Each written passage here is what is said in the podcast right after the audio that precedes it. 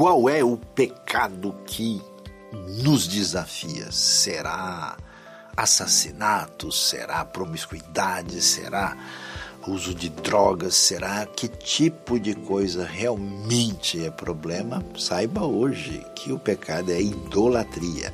Acompanhe a nossa reflexão e não se esqueça, curta, multiplique, convide seus amigos para ser parte desse Ministério IBNU.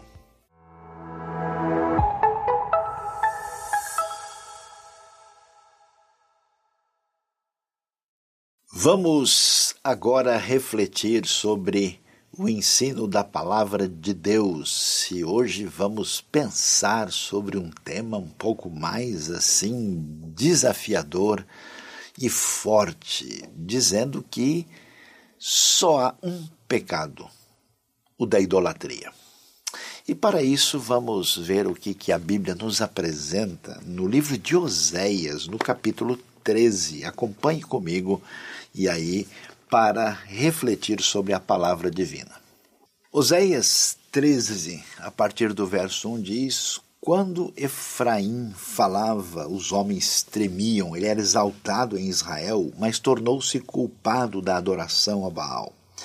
E começou a morrer. Agora eles pecam cada vez mais com sua prata, fazem ídolos de metal para si imagens modeladas com muita inteligência, todas elas obras de artesãos, dizem desse povo. Eles oferecem sacrifício humano e beijam os ídolos feitos em forma de bezerro. Por isso serão como a neblina da manhã, como o orvalho que bem cedo evapora como a palha, que num redemoinho vai-se de uma eira como a fumaça que sai pela chaminé. Mas eu sou o Senhor, o seu Deus, desde a terra do Egito. Vocês não reconhecerão nenhum outro Deus além de mim, nenhum outro Salvador. Eu cuidarei de vocês no deserto, naquela terra de calor ardente. Quando eu os alimentava, ficavam satisfeitos. Quando ficavam satisfeitos, se orgulhavam e ainda e então me esqueciam. Por isso virei sobre eles como leão, como leopardo, ficarei à espreita junto ao caminho como uma ursa de quem roubaram os filhotes, os atacarei, os rasgarei, como leão os devorarei, um animal selvagem os despedaçará, e assim deve-se prosseguir no texto até o verso 14, quando Deus diz: Eu os redimirei do poder da sepultura, os resgatarei da morte, onde estão a morte as suas pragas, onde está a sepultura a sua destruição. Esse texto de Oséias apresenta, junto com o livro como um todo, que tem 14 capítulos, uma denúncia direta contra a idolatria. E pensando no que está acontecendo aqui, é, nós estamos em Israel, no Reino do Norte. Oséias é um profeta de Deus que vai ser chamado para levar uma mensagem de repreensão e de esperança ao reino de Israel na época do rei Jeroboão II que reinou de 793 até 753, e essas mensagens e palavras de Oséias são depois colocadas aí num livro devidamente fechados aí no final do oitavo século antes de Cristo e serve de referência para nós. E a grande questão que se levanta é, é, é o que, que é exatamente idolatria e por que que esse tema parece tão assim é, significativo, importante, destacado na Bíblia, especialmente, vamos dizer, no próprio Antigo Testamento.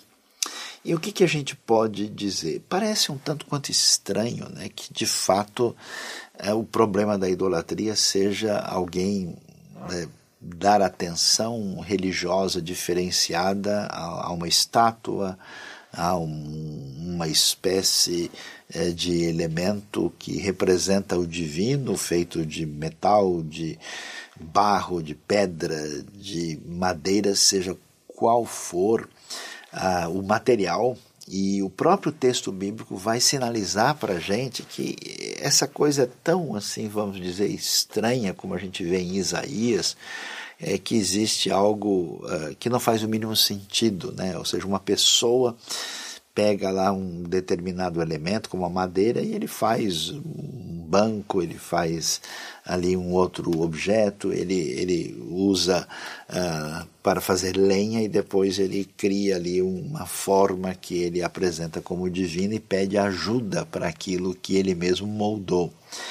Então, no fundo, a questão da idolatria é muito mais profunda do que simplesmente alguém ter uh, uma forma é, que pareça representar alguma divindade. E é curioso, porque a gente, quando pensa em idolatria, você pensa logo em separação, em distanciamento, em afastamento.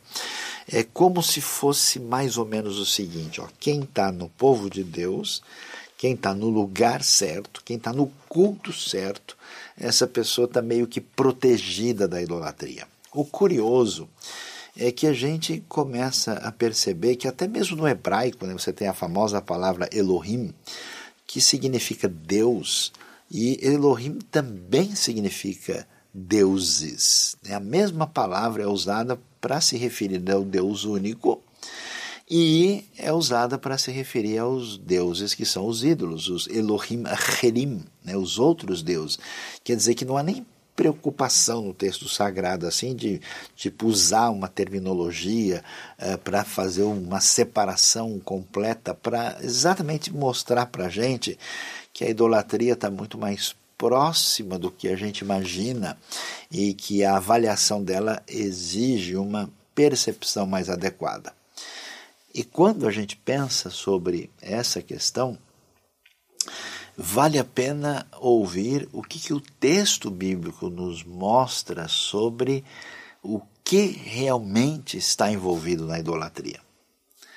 Vale a pena observar que quando nós vemos a ideia bíblica de um Deus único, poderoso, justo e bondoso, que age na vida do seu povo com quem ele faz aliança, é que esse Deus, que é o Criador do universo, o Criador do ser humano, e que nos mostra o caminho a seguir, nos dá as suas instruções, as suas diretrizes, a maneira pela qual se deve viver a vida para estar em sintonia com Deus, com o próximo e até mesmo consigo mesmo. E quando Deus faz isso, Ele nos dá as suas leis, ou seus mandamentos, as suas diretrizes. E esses mandamentos, né, que tem um perfil aí que envolve o elemento, vamos dizer, eh, de reconhecimento de Deus, de perfil ético para a vida, de sabedoria de como lidar com a realidade, a gente conhece aquilo que é a essência dessa proposta judaico-cristã, que são os Dez Mandamentos. Agora é interessante, se olhar Deuteronômio 5, olhar Êxodo capítulo 20, os Dez Mandamentos, o ponto de referência que dá início a tudo é que nós devemos reconhecer o Deus único. Você começa com essa distinção de não ter outros deuses que se comparem com Deus, outros deuses comparáveis a mim, ou junto de mim, ou uh, além de mim. E nesse sentido, fica bem claro que todos os outros mandamentos são dependentes desse conceito fundamental que envolve a adoração, o reconhecimento do Deus único. Isso significa o quê? Aí a gente entende por que, que não adianta olhar para os outros pecados como se eles fossem erros sozinhos. Quando a gente eh, afasta-se de Deus e entra naquilo que tecnicamente a gente pode chamar de idolatria, nós abrimos a porta para todos os demais pecados. Que em última instância, todo pecado só é pecado na sua relação com Deus.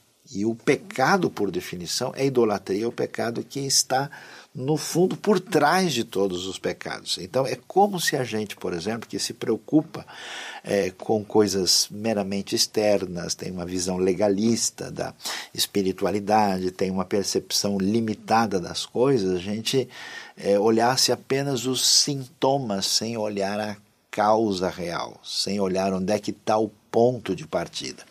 E aí a gente pergunta, então, quer dizer, parece que nem dá né, vontade de estudar muito sobre esse tema, porque, digamos assim, nosso problema não tem nada a ver com o livro de Oséias, mas é interessante que no final das contas a idolatria é muito mais forte e poderosa do que a gente possa imaginar.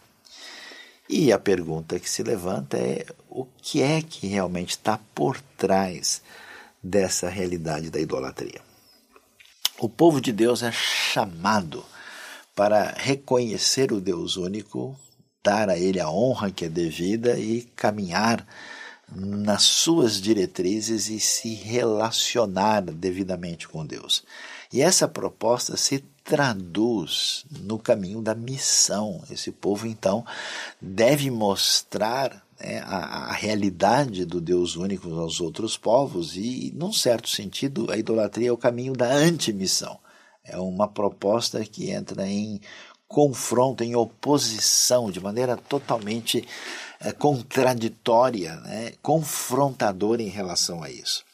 E, e é curioso porque a gente vai olhar a história israelita no Antigo Testamento o tempo todo a discussão é: olha, vocês estão deixando a Deus, estão indo atrás dos outros deuses. E sempre há um chamado de, a esse retorno a Deus, e isso tem um destaque maior aqui.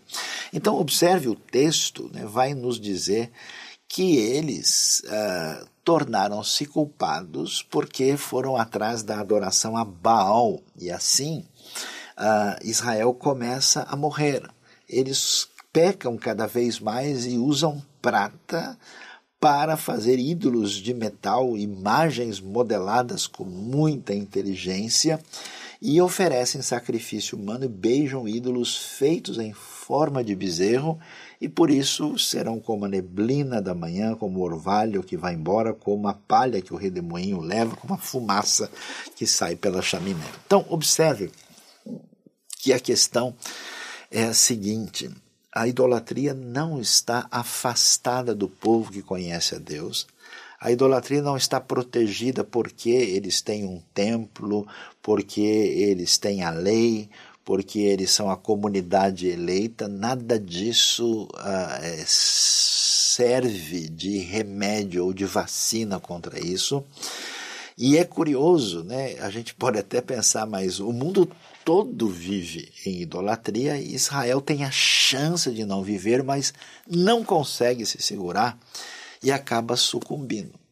E a gente então pergunta, mas como assim? Qual que é o poder e a força e o fascínio da idolatria? A gente começa a entender isso quando a gente faz a primeira pergunta importante é qual que é a referência da nossa vida qual que é o elemento que, que serve de paradigma para nós.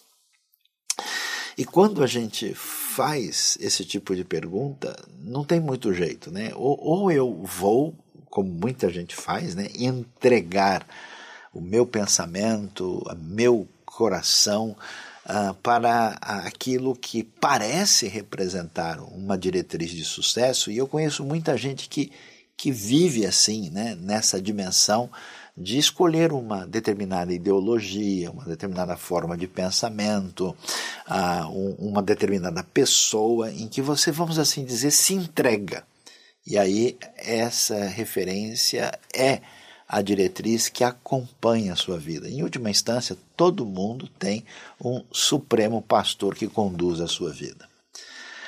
A outra maneira, talvez para as pessoas que se encham de mais arrogância, assim, que são contra tudo, contra todos e entram nessa postura muito comum né, de é, romper com tudo para se apresentar como a única voz que deve ser ouvida.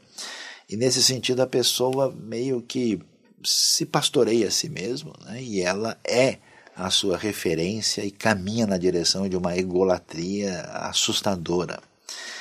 E, e a proposta bíblica é: olha, existe um Deus único, um Deus soberano e poderoso, ele agiu na história, ele fez aliança com Israel e ele apresenta a sua diretriz. E o que, que acontece quando a gente entra num caminho de idolatria, nós desconfiamos de Deus, das suas propostas, da sua palavra, das suas diretrizes, e é interessante como o coração humano de fato vai numa direção, a gente percebe isso, né?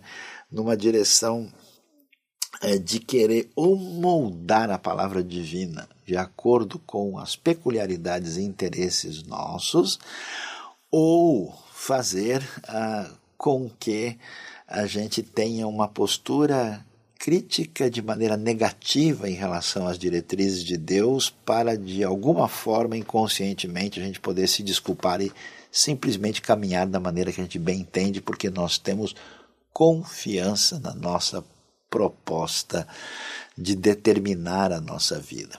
Então, você percebe, o primeiro problema é a quem a gente entrega as diretrizes da vida. Mas o curioso é que a coisa vai além disso.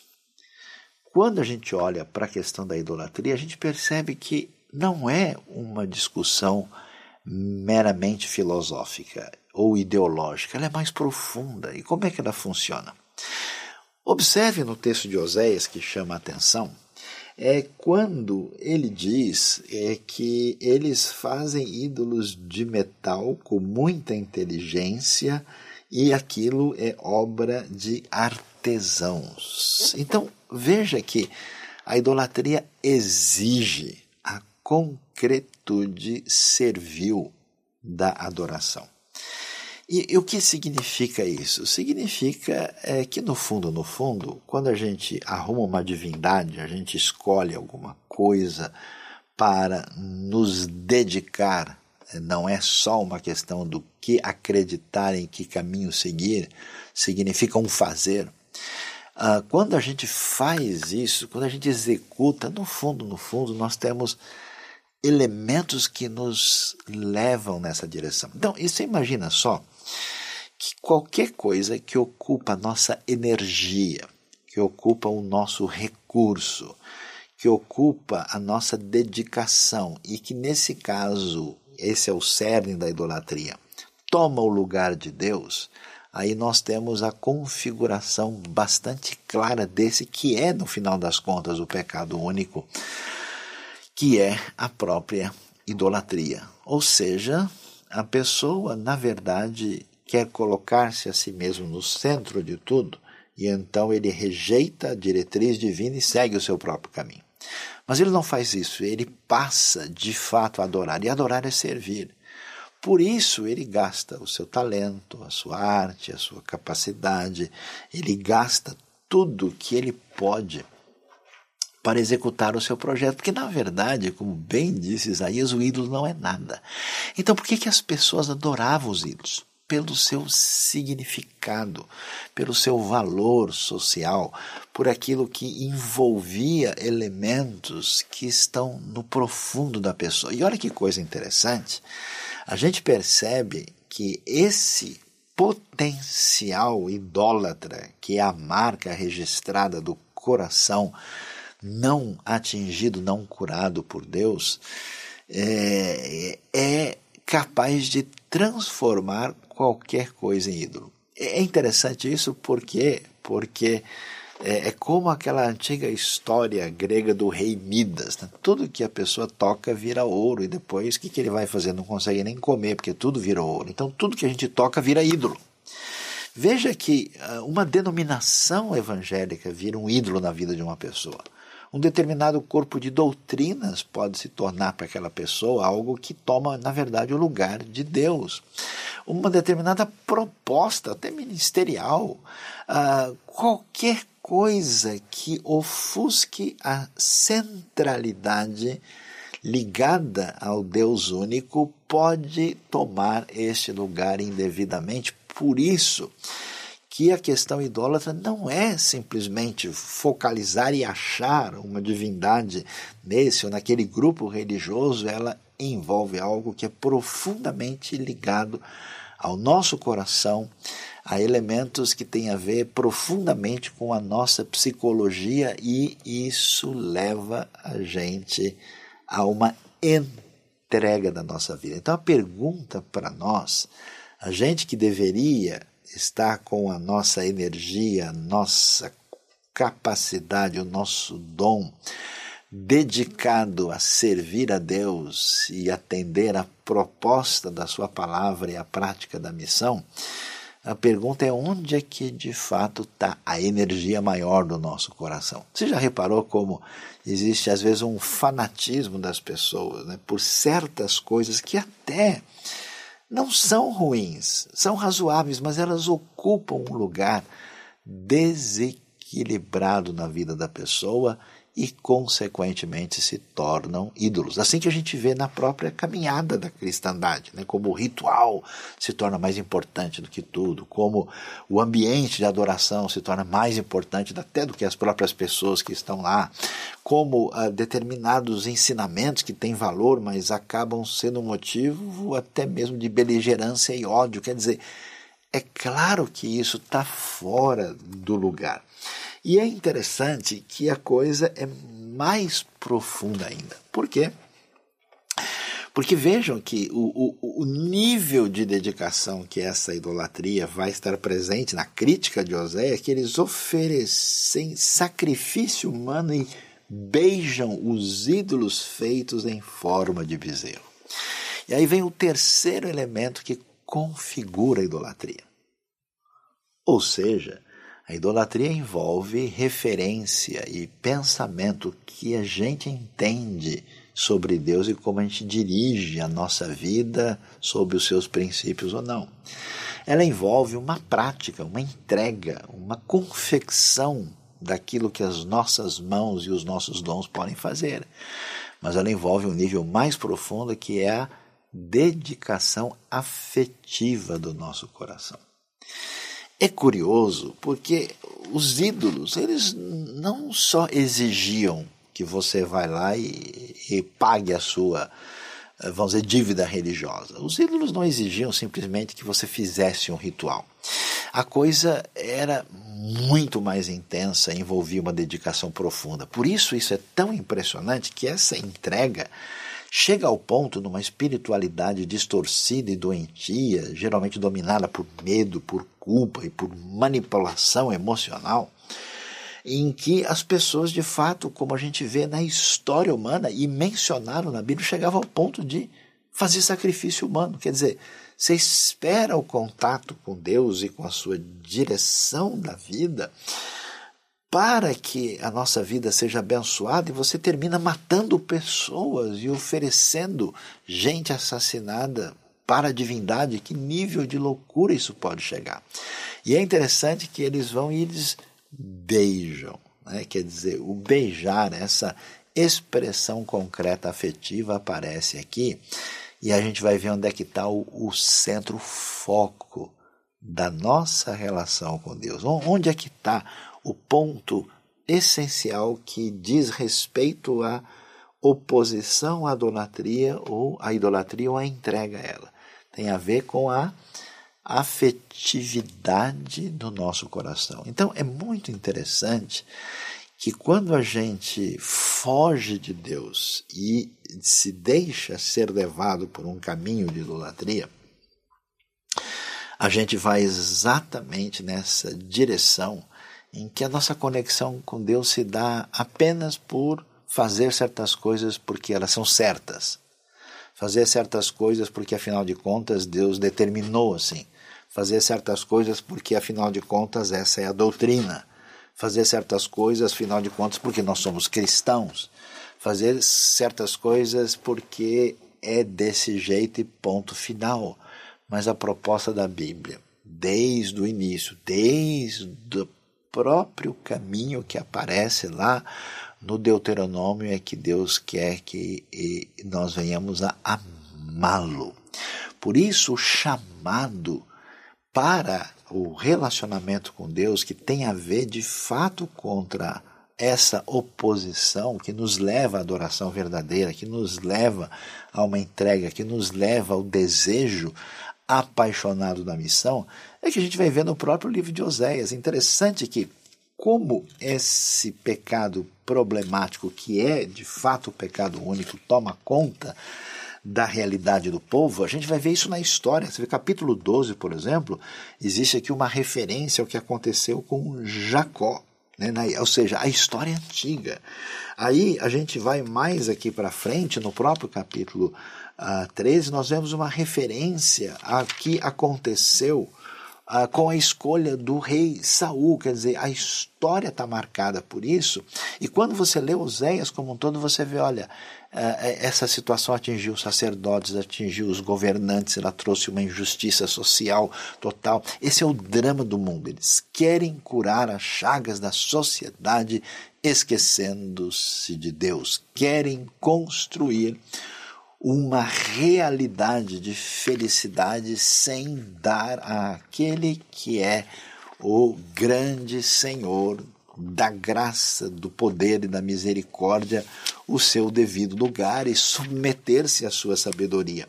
E é muito interessante quando a gente olha Oséias capítulo 4, verso 6, um texto muito famoso e destacado: Meu povo foi destruído por falta de conhecimento, uma vez que rejeitaram o conhecimento, eu os rejeito como meus sacerdotes. Uma vez que ignoraram a lei do seu Deus, eu ignorarei seus filhos. E é interessante, quando a gente pensa em conhecimento, essa palavra aqui é muito forte, né? O verbo yadá, o substantivo da'at, que é tão interessante porque conhecimento tem a ver com entendimento e apreensão da diretriz divina. Mas é mais profundo que isso. O conhecimento envolve a ideia de obediência e envolve a ideia de relacionamento com Deus. Por isso, o que nos tira, nos livra desse caminho de idolatria é um despertamento da consciência de que esse caminho de autonomia, primeiro, é loucura. Como é que eu, diante do vasto mundo e universo, com toda essa diversidade que mal eu toco com o meu entendimento. Os mistérios que atingem a minha própria vida. Como é que eu tenho coragem de achar que eu de fato tenho condição de seguir sozinho com minha própria sabedoria e minha força?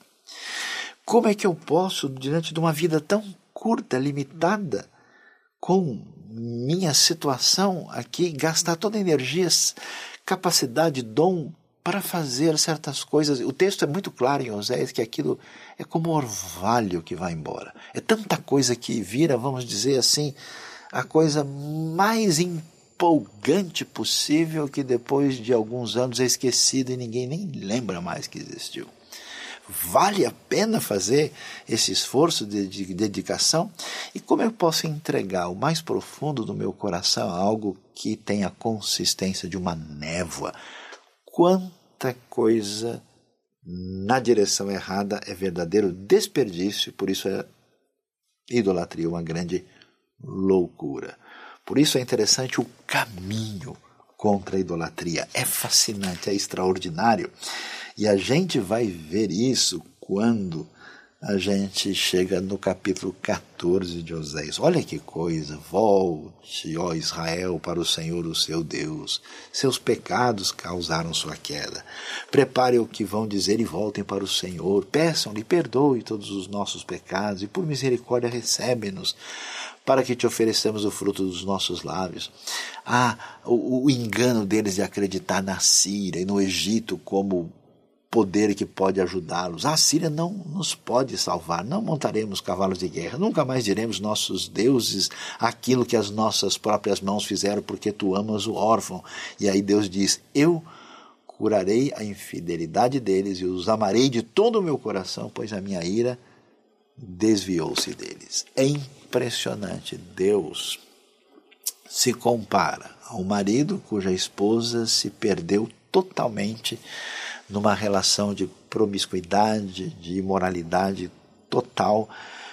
E Deus vai atrás, assim como acontece no casamento de Oséias, para trazer de volta essa esposa que caiu nesse lugar. Por isso, quando você se afasta de Deus na sua idolatria, você quer amor, você quer direção, você quer alguma coisa para sustentar o seu ser, o seu coração, mas isso não dará sustentação. Por isso, o amor de Deus, a graça poderosa, o agir divino nos convida a essa nova paixão dos Deus que nos perdoa, nos ama e nos dá direção. Então hoje é dia de entender que o foco de tudo aquilo que nos prejudica é apenas uma coisa: Deus não ter o lugar devido na nossa vida, na nossa prática e principalmente no nosso coração. E que Ele nos abençoe nesse dia tão especial. Amém.